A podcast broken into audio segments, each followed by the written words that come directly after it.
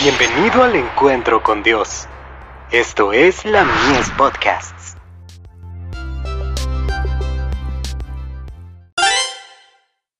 Hijos e hijas de Dios.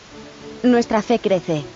Debemos siempre dar gracias a Dios por vosotros, hermanos, como es digno, por cuanto vuestra fe va creciendo, y el amor de todos y cada uno de vosotros abunda para con los demás. Segunda de Tesalonicenses, capítulo 1, verso 3. Para aquellos que creen en la verdad, es de positiva necesidad efectuar continuos progresos, creciendo en toda la estatura de hombres y mujeres en Cristo Jesús. No hay tiempo para reincidir en los errores, ni para la indiferencia. Cada cual debe tener una experiencia viva en las cosas de Dios. Tengan raíces en ustedes mismos.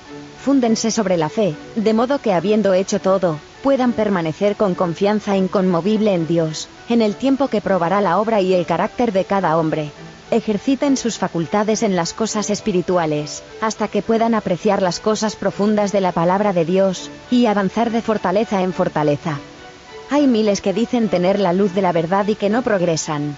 No tienen una experiencia viva, a pesar de haber poseído todas las ventajas. La palabra de Dios ofrece libertad espiritual e instrucción a aquellos que buscan sinceramente. Los que aceptan las promesas de Dios, y actúan confiando en ellas con fe viva, tendrán la luz del cielo en sus vidas. Beberán de la fuente de vida, y guiarán a otros a las aguas que han refrescado sus propias almas. Fijen la mente en las promesas de Dios. Los frutos de la duda no son deseables. Oh, miren a su alrededor y vean los estragos que ha causado el maligno.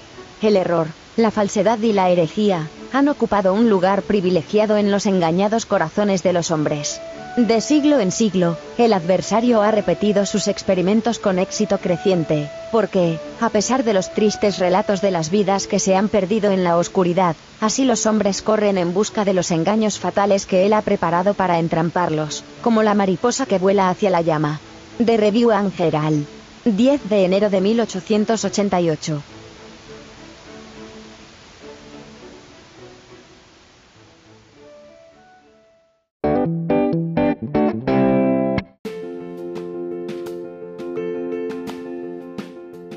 Visítanos en www.ministeriolamies.org para más contenido.